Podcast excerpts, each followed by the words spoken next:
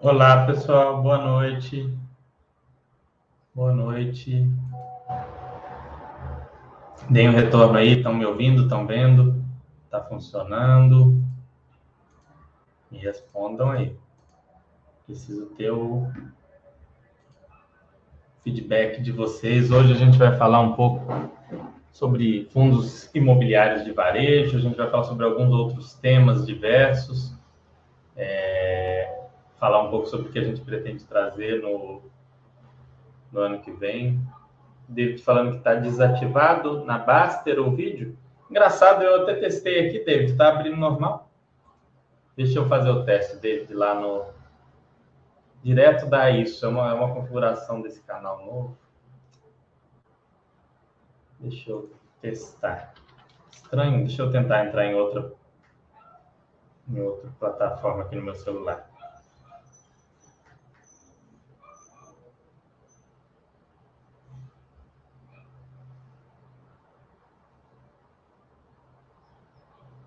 Ah, tá. Entendi. Tinha sido alterado isso. Só um momento.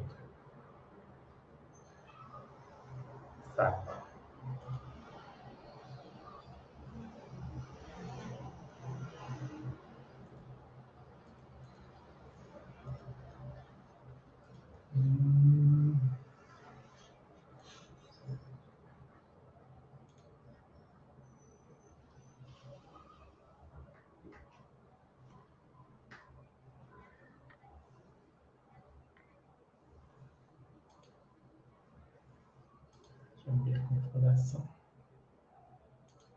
Público, opções, editar, personalização, edição ao vivo, permitir incorporação. Por que não deu? Tinha feito isso já. Vamos ver se agora vai dar certo.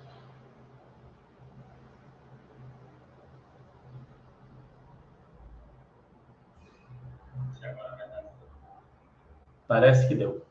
Confirmem aí, pessoal. Estão conseguindo ver aqui no site da Baster? Por favor, confirmem. Não estava dando certo a incorporação. Agora eu mudei a configuração aqui. Obrigado, David, pelo toque. E eu tinha feito alteração, engraçado que não salvou. Agora acho que está certo. Mas, por favor, me deem um feedback aí se, se está funcionando ou não, para a gente poder iniciar o nosso chat de hoje. Hoje que a gente vai falar um pouco sobre fundos de varejo, sobre o RBVA, sobre alguns outros assuntos e responder as perguntas de vocês se tiverem dúvidas sobre renda fixa, sobre fundos imobiliários, finanças pessoais, eu estou aqui para responder renda variável em geral, enfim, aquilo que puder ajudá-los, coloquem suas dúvidas aí e a gente tenta responder. E Noeno falou agora sim, perfeito, obrigado a você. Que é isso, eu que agradeço. Juma falou, ficou ok, que bom. Jô Kumura. Ficou ok, Jô. Muito obrigado, então. Bom, pessoal, como eu disse, hoje eu vou falar um pouco com vocês sobre os FIIs de varejo. Não sei se vocês pegaram falando do início. A gente vai falar de maneira geral o que são, o que é esse segmento, é, da onde ele surgiu, né? Trazer alguns fundos que, que fazem parte desse segmento. E a gente vai falar especificamente sobre o RBVA, porque ele soltou um relatório hoje, foi hoje ou ontem, falando do, do projeto do fundo, do que, que o fundo quer ser e tal. E é um, relatório muito interessante para vocês lerem e fa fazerem um acompanhamento, aqueles que têm o fundo e deixaram ele em quarentena, ou que pensam em comprar o fundo para analisar e ver se a gestão consegue levar o fundo para onde eles querem, ok? Serve como um, um guidance aí para vocês acompanharem e é um guidance bem interessante. Vamos começar então falando um pouco sobre fundos de varejo. Vou mostrar para vocês aqui a Baster.com primeiro, porque aí daqui a gente já entra é, no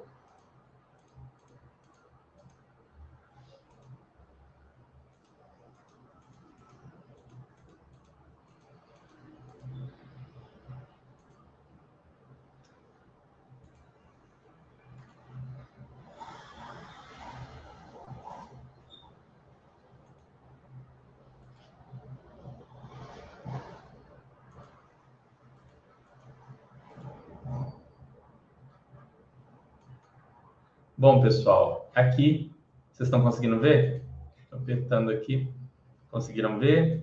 Compartilhou, né?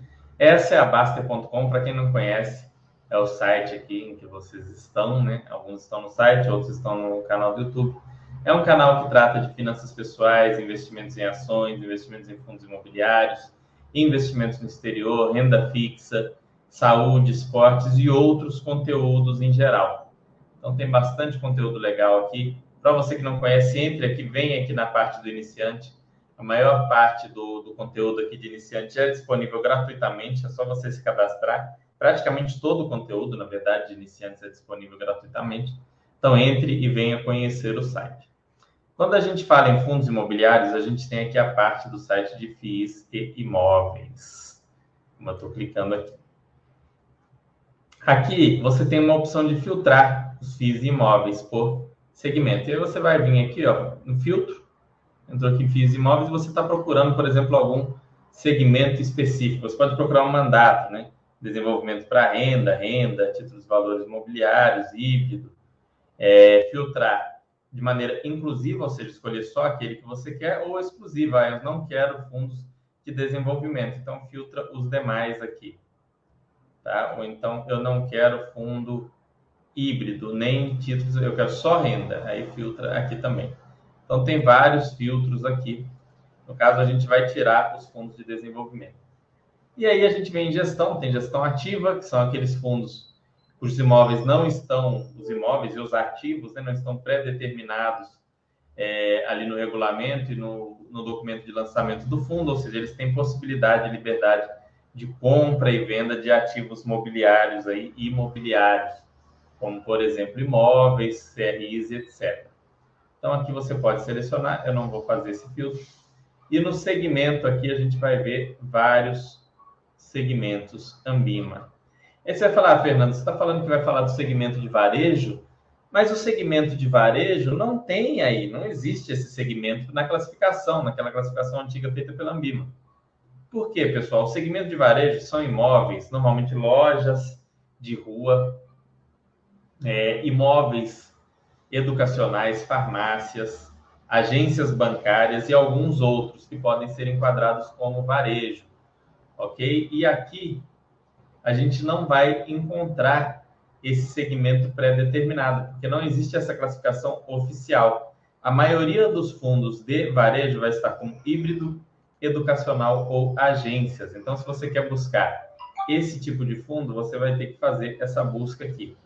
Pode estar também como outros. Então, você vem aqui, você faz essa busca exclusiva, ou seja, não é hospital, não é hotel, não é shopping, não é TPM, você seleciona aqui e vem na busca, filtrar FIIs. Tá? Depois, para determinar se o fundo é de varejo ou não, você vai ter que dar uma lida e ver o conteúdo. Por exemplo, o FAED, quem pesquisa e conhece, sabe que é um fundo de gestão passiva de apenas imóveis educacionais, tá? Ele só tem imóveis educacionais, o FAED. O MBRF11 está no segmento outros, gestão ativa. Ele é um fundo, vamos ver qual que é o objeto dele, tipo de imóveis que ele tem. Como é que eu vou saber, Fernando, qual que é o tipo de imóvel que o fundo tem? Vocês vão ter que pegar e ler o é, e ler o relatório gerencial. Ele tem agências do Banco Mercantil do Brasil. Eu até morava ao lado de uma dessas agências, no caso desse fundo imobiliário. Então, ele tem aqui é, agências do Banco Mercantil. São duas agências do Banco Mercantil. Uma na cidade de Belo Horizonte, que é a que eu morava perto, na rua Rio de Janeiro, e outra na Avenida Rio Branco, no centro do Rio de Janeiro. Então, esse fundo é um fundo mais para agência bancária. O FIIP já é um fundo que tem uma característica realmente híbrida. Ele tem imóveis com característica de varejo e de logística. É um fundo um pouco mais interessante. Aí vocês vão olhar. Mas quais são os típicos mesmo, Fernando, de varejo que a gente vai ter? Bom, o que eu considero típico de varejo é O RBVA é um varejo mais para agência, o que é definitivamente não é varejo. O ALZR tem alguma coisa de varejo, mas ele é mais para é, um fundo híbrido mesmo, com coisas bastante distintas. O HGRU é um fundo típico de varejo, porque tem muitas lojas de rua, tem também faculdades, tem outros imóveis nessa linha. Vamos ver aqui o que é mais. E o... esses outros aqui não seguem tanto essa linha. O SPVJ poderia ser considerado um fundo de varejo também, apesar de não ser muito negociado. Pouca liquidez. O VIUR definitivamente é um fundo que se propõe a ser um fundo de varejo, mas no momento está mais voltado para o educacional. Bom, basicamente são esses, né, os fundos que a gente pode filtrar realmente como varejo. Eu diria que são o VIUR, o HGRU, o RBVA e, forçando um pouco mais, o MaxR, né? São fundos mais voltados para varejo. Mas destaques para esses três primeiros que são gestão ativa e são fundos que pensam em crescer, ok? Vamos entrar em um deles aqui, vamos entrar no RBVA, que é um que a gente vai discutir mais. E aí a gente pode é, usar ele para fazer por, por base com os demais. Tem um comparador aqui de fundos imobiliários. A gente pode colocar aqui HGRU, RBVA, VIU, Max R.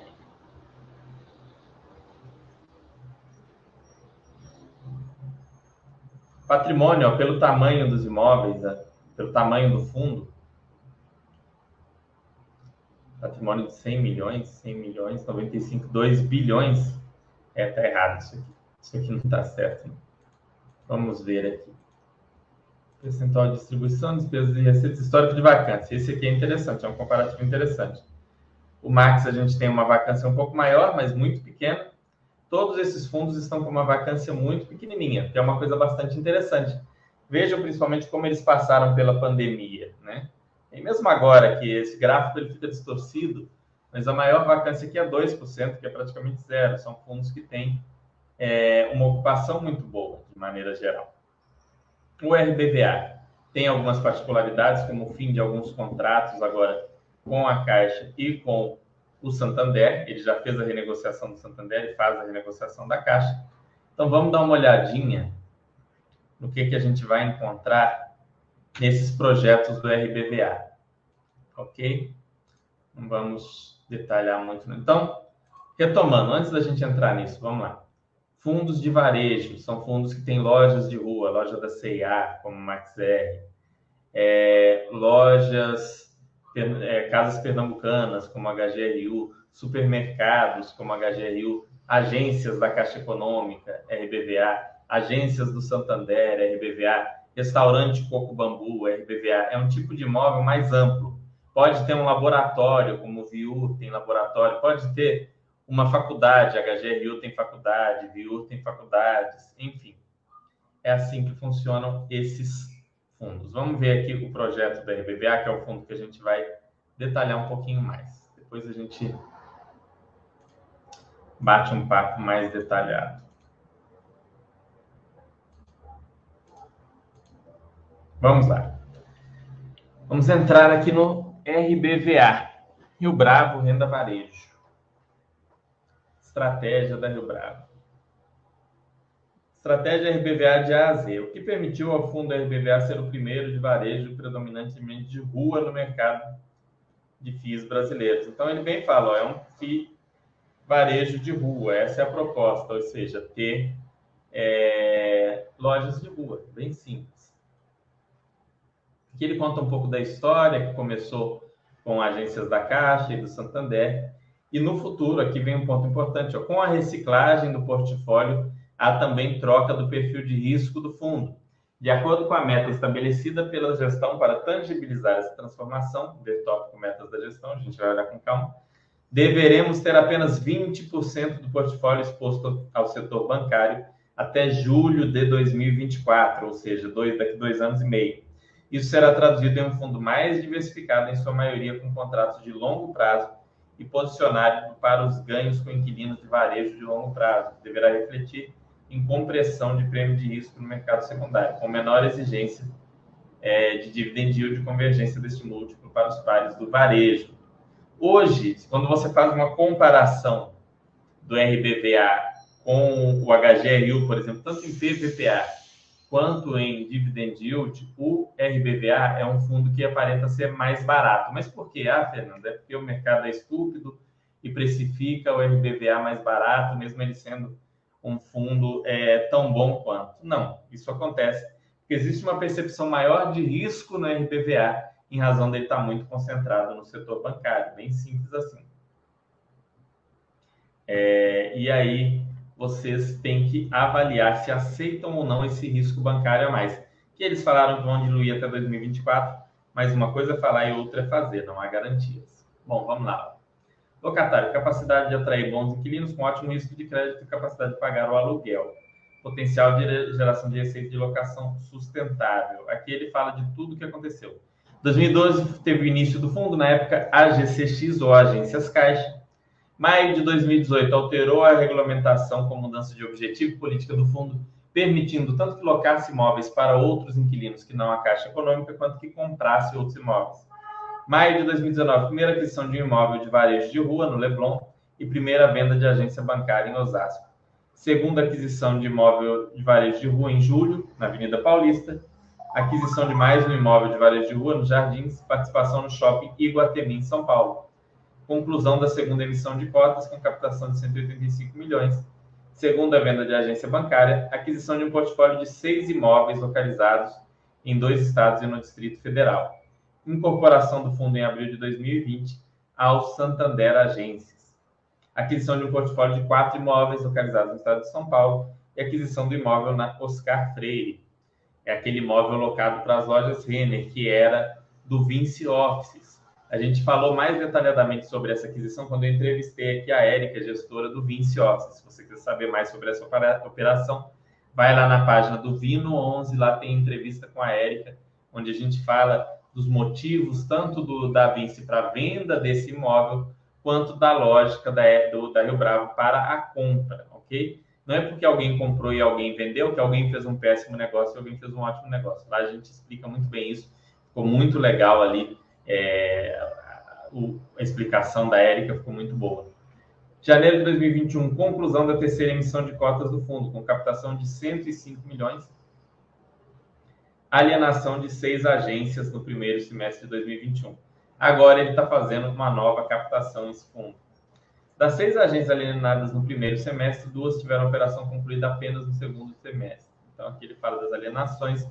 Entendemos importante as alienações de ativos, essas alienações, pessoal, são de ativos que eles entendem que seriam ativos cabíveis apenas para agências bancárias. Como fundo, ele quer ser um fundo de varejo de rua, de lojas de ruas, ele quer ter apenas imóveis que façam sentido não só para os bancos, mas também para eventuais inquilinos. Ou seja, saiu a Caixa, coloca um, uma droga raia, saiu o Santander, coloca uma lojas americanas, coloca uma pernambucanas, coloca um, né, um um outro inquilino diferente. Então, eles vendem esses imóveis que são muito específicos, que seriam restritos só à agência bancária, ou imóveis que eles entendem que vão trazer ali um, um retorno interessante para o fundo naquele momento, já que é um fundo de gestão ativa. Isso que eles dizem aqui. Vale a pena vocês lerem esse documento.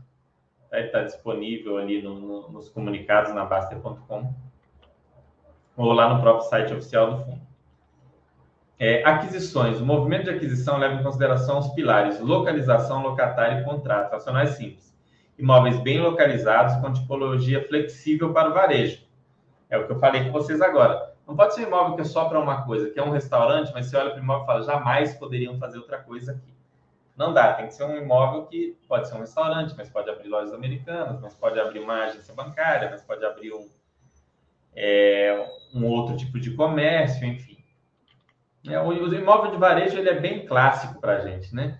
Vocês devem ter familiares, amigos ou conhecidos que têm um imóvel desse, que é aquele imóvel que tem uma porta para a rua, né? Que quando você está passando, você entra ali. Quando você não vai numa loja de shopping, você vai numa loja de rua. Né? Tô andando na rua, abri uma loja de roupa aqui, quero comprar uma calça, uma cueca, um, um boné. Tô andando aqui na, na rua, vi aqui um, uma loja de doce, quero comprar chocolate, quero comprar alguma outra coisa. É, é nessas lojas que você vai. Eles falando aqui que o, que o comércio online não deve acabar com as lojas de rua, isso, na minha opinião, é bem claro. Não, não, uma coisa não substitui a outra. Não acho que vai ter fim de, de lojas, essas lojas de rua, seja dos grandes varejistas, Magazine Luiza e afins, muito menos dos pequenos lojistas, né? Mas Casas Pernambucanas, Lojas Renner, Magazine Luiza, é, Casas Bahia, Ponto Frio, acredito que não vai mudar essa questão das lojas de rua e, e esses próprios varejistas falam nos seus releases que, que esses, é, esses negócios não são excludentes. Né? Eles falam aqui das, das, principais aquisições, como foi 10 imóveis do GPA, do Grupo Pão de Açúcar, em operações sale e que geram contratos atípicos. Compõe atualmente cerca de 35% da receita, né? O Coco Bambu, Paulista, Centauro, Oscar Freire e Renner. Então, está tá conseguindo uma diversificação, ou seja, atualmente 35% das receitas são de operações não bancárias. Isso é um ponto que a gente tem que acompanhar, se eles vão conseguir continuar subindo isso aqui, de modo que a parte bancária represente cada vez menos. Eu, eu entendo que ter imóveis bancários na carteira não é um problema. Depender de imóveis bancários, sim, é, traz um risco maior, que é essa percepção do mercado que eu falei com vocês, que faz esse fundo negociar múltiplos menores do que o HGRU ou do que outros pares. É, imóveis de agentes são percebidos como alto risco, é o que eles dizem aqui no mercado secundário, porque há pouca visibilidade sobre a permanência dos inquilinos no longo prazo e pouca flexibilidade para novas ocupações ou adaptações para agências com configurações atualizadas sem dispêndio de investimento. É isso que eles estão falando aqui, a mesma coisa que eu falei. É, e, da mesma forma, as agências estão com valor de locação acima do negociado em mercado em suas regiões, que traz risco de redução do aluguel ao final dos contratos. Os imóveis de varejo já entram com locação adequada, o que pode reduzir o risco para as distribuições. E, nesse sentido, eles trazem aqui um estudo deles de como eles veem é, essa variação ao longo do tempo. Aqui, ó. Hoje, né, no segundo semestre de 2021, o fundo distribuiu em média 97 centavos por cota. Tá? Eles têm uma expectativa de aumento ao longo de 2022. Isso aqui é garantido, Fernando? Não é garantido. É um estudo que eles fazem com base nos contratos que eles têm, na ocupação atual do fundo. É, enfim, pode ser que surja uma vacância, algum inquilino saia. Vamos supor, sei lá, saiu a Renner da Oscar Freire, isso vai alterar isso daqui. Então, isso é uma suposição. Depois eles veem uma redução, né, é, com o fim desses contratos de, de agência e uma nova negociação ou uma diversificação. E depois volta à normalidade aos reajustes. Isso aqui vai é, ser realizado exatamente assim, Fernando? Provavelmente não. Tá? Vai acontecer algo diferente, talvez até melhor ou talvez um pouco pior. Isso aqui é um estudo feito pelo, pelo gestor. Olha só.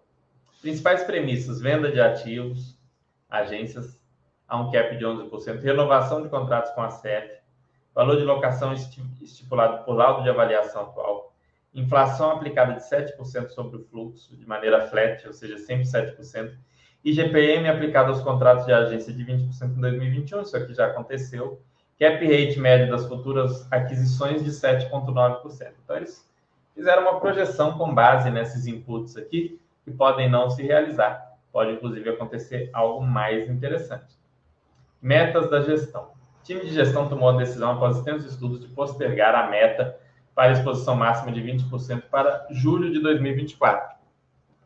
Tá? É, essa meta deles, inicialmente, salvo engano, era 2022. Depois estava indo para 23, agora está em 24. Ele fala que essa decisão previne que o fundo tenha um degrau de dividendos, né, que gere renda de forma mais previsível. Não gosto de terem tomado essa decisão para preservar rendimento. Acho que a diversificação nesse fundo é mais importante do que isso. Foi realmente essa motivação, eu não acho que foi uma motivação interessante, tá? É como se tivesse um RMG aí, não é uma coisa que eu acho tão legal. Início da gestão ativa, como é que era? Era 100% agências. Atualmente, como está a composição aqui? Agências, atípico, localização e tudo mais. E o que, que eles pretendem em julho de 2024. É, uma coisa legal, pessoal, que eu digo para quem vale para algum gestor que talvez esteja vendo isso, é que esse documento ficou muito interessante.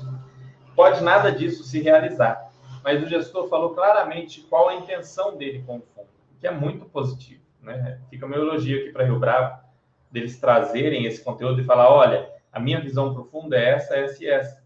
Eu quero tentar preservar a renda, ao mesmo tempo eu tenho um projeto de até julho de 2024 fazer essa diversificação. Vai conseguir? A gente não sabe, mas a gente já tem um norte de ver o que, que o gestor pretende. Se eles conseguirem até lá e você achou que esse plano é interessante, você segue cotista, compra cotas e tudo mais. Se você não tem cotas, mas você acha que do jeito que o fundo está hoje o risco é alto com as agências, você aguarda para ver se ele vai conseguir ir rumo àquilo que ele pretende, aquilo que eles pretendem fazer. Enfim, você acaba tendo várias opções aí do que fazer em relação ao fundo, o que é bastante interessante. É, aqui, ó, sobre as agências, eles falam aqui das negociações com a Caixa postergação do vencimento dos contratos de forma a gerar ganhos mais lineares distribuídos ao longo do tempo e tudo mais. É... Além disso, gerar postergar vencimentos para o era ganho adicional no momento da venda devido ao maior fluxo de renda esperado com maior ganho de capital. Vale mencionar que atualmente alguns imóveis do fundo possuem pendências registrais que impedem ou dificultam sua transferência para o nome do fundo, sendo 16 locados para a Caixa e 7 para o Banco Santander. Então, ainda tem mais esse ponto de risco do fundo, que são esses imóveis que não têm a documentação. Ah, Fernanda, aí um fundo vai ficar com imóvel sem documento. Não. Os contratos são fechados de modo que, se o Santander e a Caixa não regularizarem esses imóveis, eles terão que pagar um valor a mais aí, é, recomprando esses imóveis do fundo com valores corrigidos aí por índices de inflação. Mas o fundo acha mais interessante que os fundos, que os imóveis sejam regularizados, porque entende que pode ganhar mais com a venda dos fundos. Eles até falam que ó, é responsabilidade, a regularização é responsabilidade da parte vendedora, ou seja, da Caixa do Santander, que venderam aqueles fundos no sistema é, Easyback, eles têm obrigação de regularizar, já estava previsto isso no contrato. Vamos lá. Alternativa traçada pelo fundo, buscando soluções racionais que façam sentido do ponto de vista do risco-retorno, aumentar o prazo de ocupação nos ativos de forma a postergar o prazo para regularização. Então, eles falam o seguinte: olha, a Caixa fala que não vai conseguir regularizar dentro do prazo combinado. Ele fala, ok, Caixa, mas já que você não vai regularizar, vamos fazer um contrato mais longo para você ter mais tempo e ao mesmo tempo eu sigo recebendo aluguel. Pode ser? Pode ser. É uma, uma forma que eles veem aí. É, aqui eles falam que esse projeto deles de mudança no portfólio é trabalhoso e explicam aqui como foram feitos os cálculos. Leiam, você que é cotista desse fundo que tem interesse nele, leia isso daqui, tá? Não deixe de ler. Para a gente ter um efeito de comparação, a gente vai ver um outro fundo, que hoje é o fundo que os demais miram quando se trata de fundo de é, de varejo, que é o HGRU. É interessante ver esse fundo da CSHG, que é um fundo que o pessoal mira bastante quando se trata de varejo. Tá, vamos dar uma olhada no. Vamos ver primeiro o comentário aqui do último, do último relatório. Eu que fiz o comentário. Relatório gerencial de novembro, eventos, pagamento de aluguel variável das lojas pernambucanas, conforme resultado apurado de novembro de 2020 a outubro de 2021 Lembrando que nesse período tem efeitos da Covid. Das 66 lojas, nove tiveram aluguel acima do mínimo. Como é que é isso de aluguel acima do mínimo, Fernando? O contrato que o HGRU fez com as pernambucanas é um contrato de aluguel diferente. Ele é muito parecido com os contratos de aluguel dos shoppings, ou seja, contratei aqui um aluguel, por exemplo, vou falar um valor aqui para vocês entenderem, 100 reais, ó, HGRU, eu sou as pernambucanas, eu vou te pagar 100 reais de aluguel mínimo. Porém, se a minha loja for bem e eu conseguir faturar acima desse mínimo, eu te pago mais um aluguel variável. Beleza, fecharam esse contrato. Só que teve esse período todo de Covid. Durante esse período, normalmente vai ser difícil para pernambucanas superar esse aluguel mínimo. Então, das 66 lojas, apenas 9 tiveram aluguel acima do mínimo. Com a recuperação do varejo, do, do varejo de roupas, do varejo é, de maneira geral, há uma tendência de que esse aluguel mínimo seja superado por mais lojas nos períodos futuros, né? Quando a gente olhar daqui a um ano novamente. O fundo segue inteiramente ocupado, não tem vacância. Ele teve um resultado de 70, um rendimento de 72, mas ele faz uma distribuição sempre em linha com o resultado. Então é normal que em um mês seja um pouco acima, em outro um pouco abaixo. É, eles falam aqui, aqui tem as parcelas a receber e a pagar do fundo. Então vejam que esse comentário que a gente faz do fundo dá uma visão muito legal para vocês. Vejam como que está a diversificação desse outro fundo aqui, né, do HGRU. Ele tem uma parte em educacional, quase um terço, uma parte em varejo de vestuário, que é o que a gente falou aqui de Pernambucanas, quase um terço. Varejo alimentício, ele tem uma proporção maior, que é 43%. Dentro desses 43, 11 são o fundo SPVJ, que a gente comentou dele ali, que é um fundo de pouca liquidez. Ele tem 11% em SPVJ e o restante, os outros 30%, em imóveis da rede Açaí e outra rede. Vamos ver o relatório gerencial completo aqui para vocês terem uma ideia do fundo. E aí depois eu vou bater um papo com vocês e responder as dúvidas. E se a gente for olhar o Viur também, vai tomar um tempo. Viur é um fundo mais novo, está mais concentrado hoje no educacional. Olhem o, o relatório do Viur também, que é legal, que é um outro com uma proposta igual a esse. Então, aqui, vacância zero, rendimento 72 por cota. No mês, o fundo apurou uma receita de 82 e um resultado de 70, mas ele distribuiu. É, ele foi impactado por dois eventos não recorrentes, a parcela do aluguel variável foi equivalente só a 3 centavos por cota, como foi dito ali. Apenas é, 9 dos 66 imóveis conseguiram superar o aluguel mínimo, efeitos da Covid e tudo mais. É, e renda incidente sobre as cotas, imposto de renda incidente sobre as vendas das cotas do SPVJ, de 4 centavos por cota. Então, eles tiveram que pagar esse imposto de renda, depois eles buscam tentar isso de volta com a Receita lucro líquido da operação foi de 2,8 milhões ou 15 centavos por cota. É, aqui ele fala, explica esse caso que eu falei com vocês aqui. Durante todo o mês não houve alteração na ocupação, uma vez que não há espaço a serem alugados. O time comercial se dedica à manutenção do relacionamento com os locatários. A equipe de engenharia está acompanhando os ativos do portfólio sem nenhum destaque, ou seja, nenhuma obra, nada do tipo para fazer. Aqui a gente pode ver o resultado, como está a situação atual do fundo. E verificar aqui as distribuições. Ele tem um saldo de resultado acumulado de 35 centavos por cota, que deve ser utilizado nos próximos meses para linearizar né, a distribuição, é assim que eles costumam fazer. Isso aqui não nos interessa muito, fundo com excelente liquidez, número imenso de cotistas, é um dos fundos com mais cotistas no mercado, então, se você pensa em comprar esse fundo, você não vai ter dificuldade. carteira do fundo está aqui, ó, 1 bilhão e 600 milhões.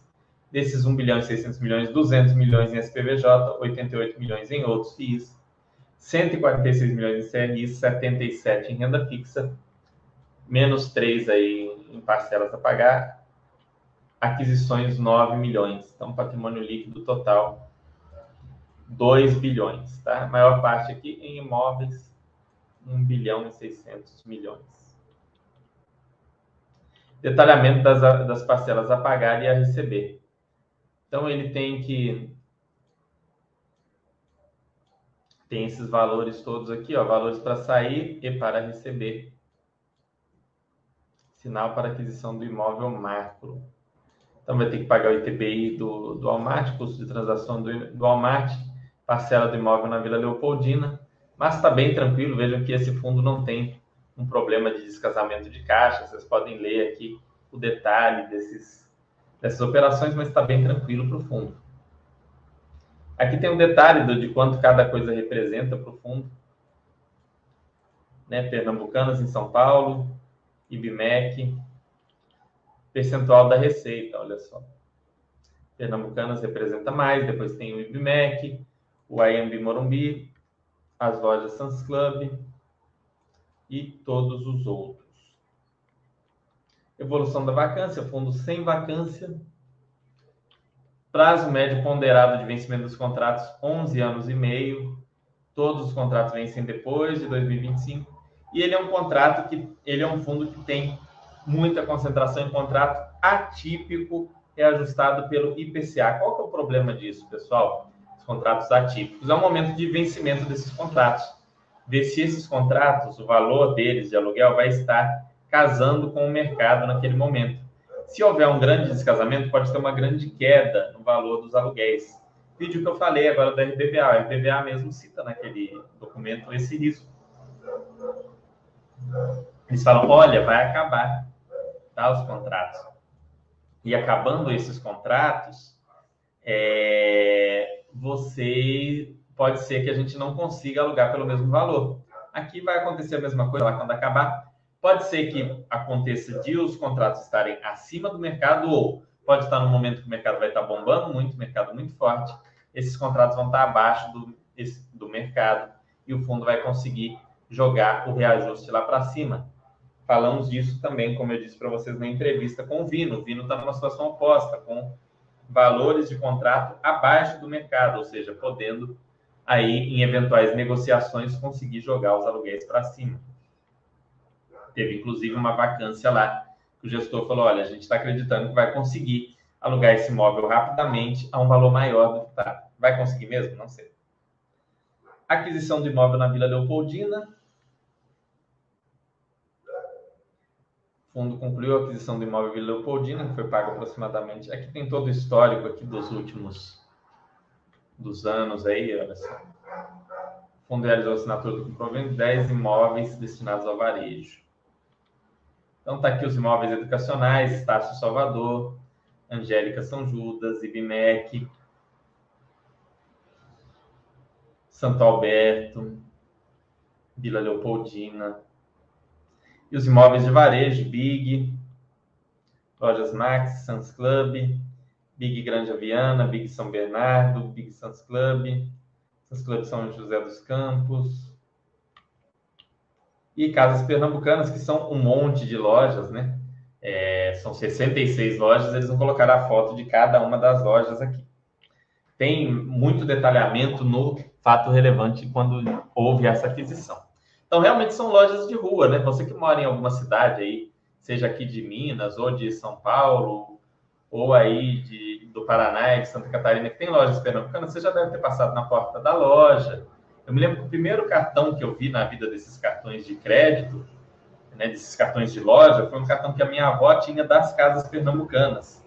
Isso lá no ano de 1900 e alguma coisa. E era muito interessante isso daí. Então, assim, é, é uma loja, é uma empresa bastante antiga, né? tradicional no varejo de vestuário. Vai funcionar bem esses contratos ao longo do tempo, a gente vai ter que ir acompanhando para ver. Né? E aqui o SPVJ, que é locado para essa rede açaí atacadista. Então, é um fundo interessante também para vocês entenderem um pouco mais sobre varejo. Ah, Fernando, eu não quero investir em RBVA nem em HGRU. Então, eu gosto só do HGRU, ou eu gosto só do VIUR, ou eu gosto só da RBVA. Para você conseguir entender é, essas questões do, dos imóveis de varejo dentro dos fundos imobiliários, é legal você ler um pouco os, os relatórios, ou pelo menos os comentários que a gente faz do HGRU, do VIUR e do RBVA. Vai te ajudar bastante, ok? Vou ver o que, que vocês têm agora de dúvidas aqui para a gente bater aquele nosso papo antes de terminar. Fernando, quando o FII vende uma grande quantidade de cotas de outro FII, como o caso de HGRU e SPVJ, como eles encontram liquidez para as vendas, já que costumam ser em milhões? No Endo, tem algumas situações, varia, não tem uma regra, mas às vezes eles põem no mercado, se o fundo for muito líquido, eles põem no mercado e, e, se, e consegue vender, ponto, né? Um KNRI da vida, por exemplo, um próprio HGRU tem uma liquidez muito alta. Ou então eles vendem diretamente para algum outro player, eles fazem um acordo e vendem para o outro player é, as cotas deles, tá? Não precisa nem ser por bolsa, é feito um, uma negociação ali entre os, os players grandes, porque quando a pessoa compra um, uma posição muito grande, posição de milhões, por exemplo, nem sempre vai passar aquilo pela bolsa. Ele pode estar vendendo para um outro player privado, para um fundo de pensão, é uma coisa bem provável. Né? Normalmente, um comprador institucional e não uma pessoa física, como eu ou você. Ok? Então, é feita essa negociação direta com o player que vai comprar. Não é vendido de maneira pulverizada. Quando a gente vai vender um fundo imobiliário, a gente põe a ordem lá, tenho 100 cotas, coloquei a ordem aqui, vender 100 cotas, e aí seja o que Deus quiser, né? O pessoal vai comprando, um compra 10, outro compra 30, outro compra 40, mas eles não é bem assim. Eles fazem a negociação direta. Bom que entenderem, não é? Deixa mais dúvidas, pessoal, senão eu vou encerrar o chat mais cedo. Tá dando agora 45 minutos. Vou encerrar aí é, o nosso chat. Deixem dúvidas sobre o assunto. Bom, vocês não estão deixando dúvidas. Como vocês não estão deixando dúvidas, eu vou dar uma última olhadinha. Se vocês não deixarem dúvidas, eu vou só abrir o relatório do Viur para a gente dar uma olhada, que é o último nessa mesma linha. E a gente vai alguém falando qual a sua opinião sobre a HGRU ter mais de 50% para as pernambucanas. Não é 50% alguém. A gente olhou aqui, a gente acabou de olhar. Nós acabamos de, de, de olhar isso daí. Deixa eu ver o percentual em, em varejo de vestuário. Acabamos, acabamos de olhar isso. É 28%, tá? De percentual da receita. Que é o que vale mais, tá? O percentual do, do do ABL não faz tanta diferença. O que vale é o percentual de receita, porque essas lojinhas menores de, de interior e tudo mais não vai conseguir é, um aluguel por metro quadrado tão grande quanto um desses imóveis educacionais numa grande cidade, na, na Avenida Paulista, ou um imóvel de varejo. Então, um varejo alimentício. Então, é, ele está mais concentrado em varejo alimentício. Eu acho que ele tem uma diversificação razoável. Seria interessante, sim, que melhor será interessante né, melhorar essa diversificação. Pode até permanecer com uma, um percentual alto em, vare, em varejo mas seria legal ter mais uma ou outra empresa, né? Sei lá, vamos colocar lojas Renner, é, C&A, Modas, Riachuelo, enfim. Seria, será interessante eles diversificarem no futuro, principalmente porque esses contratos atípicos vão chegar ao fim né? E seria interessante ter sim uma diversificação. Mas vamos ver como que eles vão situar. Mas é uma boa pergunta, é uma coisa, é um ponto que eles têm que avaliar ao longo do tempo. Não tem mais saco para os relatórios. Qual o tempo de acompanhamento ideal? Um ano? É... Olha, Sardi, tem os comentários que eu e o Giovanni fazemos, que se você gastar, vamos colocar que você tenha 20 fundos imobiliários, eu ensinei num chat recente, acho que foi no último, como usar esse, esse conteúdo. Você vai gastar no máximo, no máximo, 10 a 15 minutos por mês. Se você não está disposto a gastar 10 a 15 minutos por mês nos seus investimentos, talvez você não deva investir naquele setor. Ah, não, não quero gastar nada, não quero gastar 15 minutos por mês. Então, talvez você não deva investir em fundos imobiliários, se você não está disposto a gastar 15 minutos por mês né? Vira um buy and forget mesmo, porque falando sério, assim, é muito pouco tempo, é muito pouco mesmo. 15, 20 minutos por mês, não é por dia. Então, um dia no mês, você põe assim, dia primeiro eu vou acordar 20 minutos mais cedo e olhar aquilo dali. E aí, bom, pronto, entendeu? É, Fernando, como você enxerga a distribuição de pesos iguais em abastecer todos os FIIs, considerando que se trata de uma carteira diversificada? E, Endo, não vejo nenhum problema disso. Não vejo nenhum problema nisso mesmo, acho bem adequado. Tá? O problema é se você tiver, por exemplo, dois FIIs, um é mono imóvel, gestão passiva, o outro é um fundo híbrido gigantesco, e aí você põe pesos iguais, 50% em cada um, aí é problemático. Agora, se você tem 10, 12, 15, 20 fundos imobiliários e distribui tudo igual, sem nenhum problema, ok? Vamos dar uma olhada no relatório do Viuri, então, pessoal, que a gente olhou os outros. Vamos olhar aí. Mas assim, pessoal, zerar o acompanhamento não é legal. Não é mesmo legal zerar o acompanhamento, tá? Uma coisa que eu fazia quando não tinha essa ferramenta que a gente criou aqui na Baster era ler os relatórios de cada fundo a cada dois meses. Então, eu tinha, por exemplo, 20 fundos, eu lia relatórios de 10 fundos em um mês, porque a leitura também é rápida, você não precisa ler detalhe por detalhe. Eu estou com o relatório aberto aqui, eu preciso ler aqui, a gestor, Vinci, não preciso ler isso. Isso para mim é meio óbvio, são informações que repetem todo fundo, a taxa de performance do fundo, eu já sei que ele tem essa taxa de performance de passar de PCA mais 6, não vou ler isso sempre. É, estimativa de rendimentos, isso aqui é, você não precisa nem ler, você bateu o olho, você viu, né? não é algo que você vai ler. Então é muito rápido. No cenário macroeconômico, é uma coisa que eu não vejo. Aumento da estimativa de distribuição aqui, eles falam por quê, olha só. É, aumento da inflação, né? basicamente da, do, do, dos reajustes aqui. Então você vai olhar aqui, ó, o resultado do fundo foi 65 centavos por cota, distribuiu 68, acumulado em 2021 foi um resultado de 73, com distribuição de 67 histórico de distribuição aqui desde o início do fundo. Esse é um fundo muito novo, né? Então tem o histórico completo aqui. Sempre muito em linha. Aqui ele faz uma estimativa.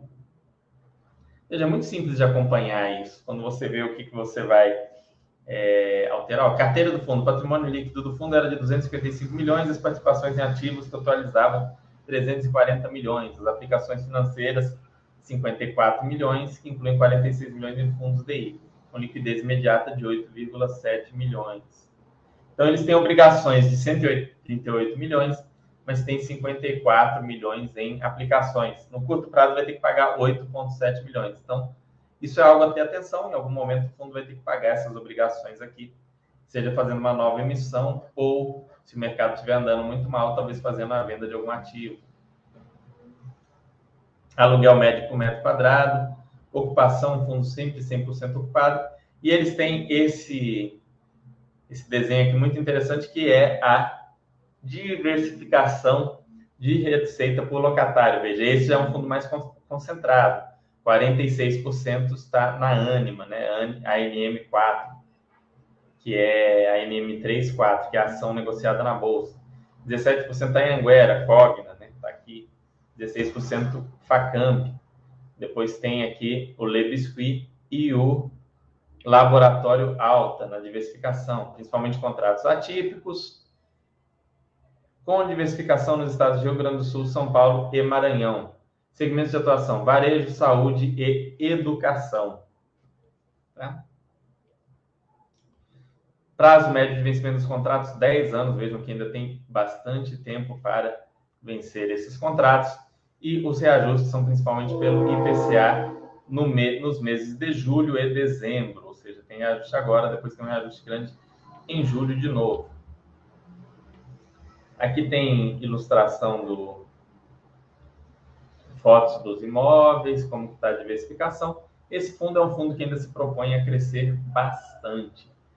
Vou mostrar para vocês, pessoal, aquela ferramenta de novo, que já que teve a pergunta, e a ferramenta é bem legal. Então, vou mostrar para vocês aqui a ferramenta de novo. Antes de terminar o nosso chat.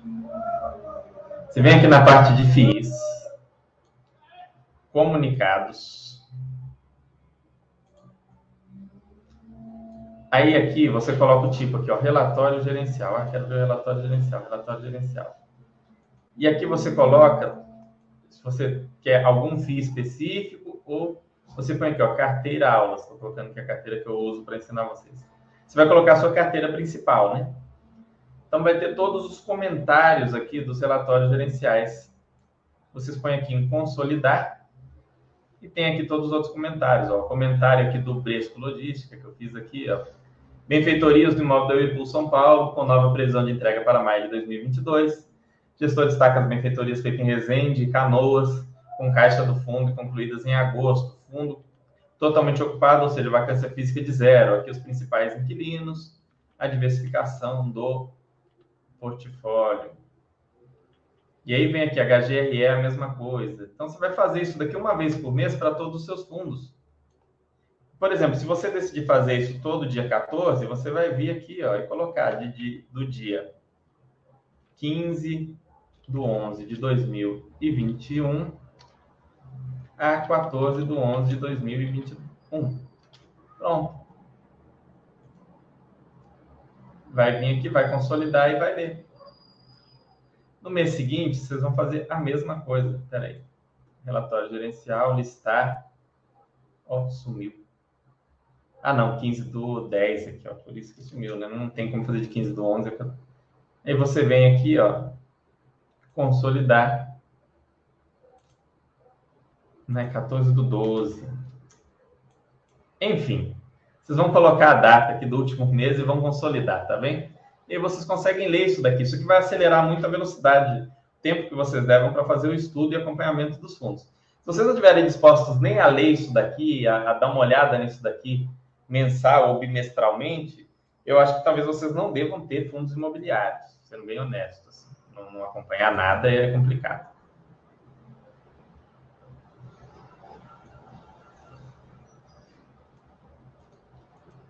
Alguém falando tinha 5 FIIs, resolveu colocar mais 5, 1,25. Ok, alguém. É interessante, é uma diversificação a mais.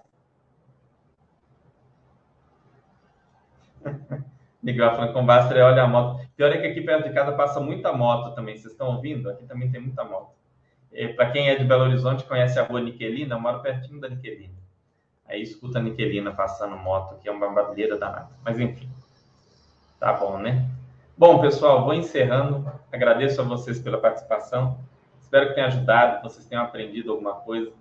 É, querem aprender mais sobre esses três fundos? Peguem esses nossos relatórios comentados Deem uma olhada nesse documento da Rio Bravo, se você tem RBVA, ou se você está estudando ele, vale a pena, ok?